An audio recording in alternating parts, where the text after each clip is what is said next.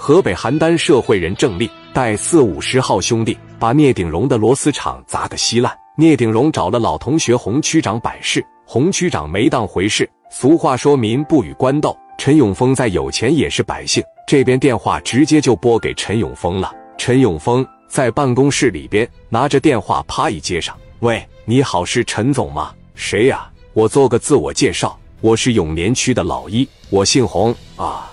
原来是红区，你好，怎么了？我给你打电话，有一事相求啊，你一定得答应，好不好？”啥事啊？你说吧。鼎荣的那个螺丝厂是不是你找人给砸的啊？人家现在老板亲自过来了，你给人砸了百八十万的东西，砸的人家都没办法生产了。而且我听说你还跟人家扬言说，只要是敢维修重新生产，你还得去砸，有没有这么回事啊？陈永峰毫不避讳，当时就承认了，是我说的。你这么做是不是有点过分了？你这样吧。你这边拿点钱，让人家把机器啥的维修维修，让人家赶紧的重新恢复生产。你给我点面子，就不要琢磨收购他了。你的集团都已经够大了，没必要非得跟那么一个小厂过不去。而且聂鼎荣我俩是老同学了，你高低的卖我个人情。陈永峰直接怒怼：“你明着说，你收了他多少钱？”这一句话给红区干部会了。行啊，你要这么说的话，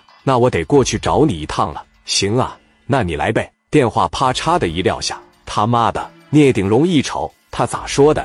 答应了吗？刚才信号不太好，具体的这个赔偿事宜，咱们上他集团里边去商讨。走吧，咱过去找他去。我给我们这分公司的老易打个电话，让他陪咱一块去。我得吓唬吓唬他。他要是真不给咱赔的情况下，我就直接让分公司抓人。那行，谢谢你了，老同学。聂鼎荣一寻思，这钱真没白花。真给办事啊！红区拿着电话直接就打给分公司，分公司底下的一个小队队，专门就是负责在外边抓人的。电话趴着一接上，喂，吴队啊，我是红区，你马上带上几个兄弟啊，要身手好、脾气大的，把纯钢手镯啥的全给我带上，上我办公室过来接我一趟，咱们上那个永丰集团去一趟。聂鼎荣一看，我操，真办事啊！撂下电话没多长时间，来了两个警车，接着聂鼎荣和红区直接奔着永丰集团这就去了呀。到永丰集团的时候，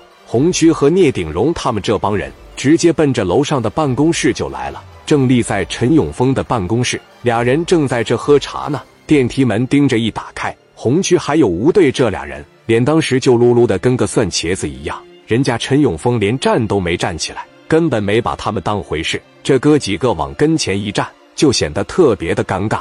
红区和吴队在永年区是什么段位啊？刀枪棍棒的流氓也好，是多大的手子也好，见着这俩人都得麻。你想想，陈永峰到底有多大的能量？陈永峰说：“两位找我有何贵干呢？”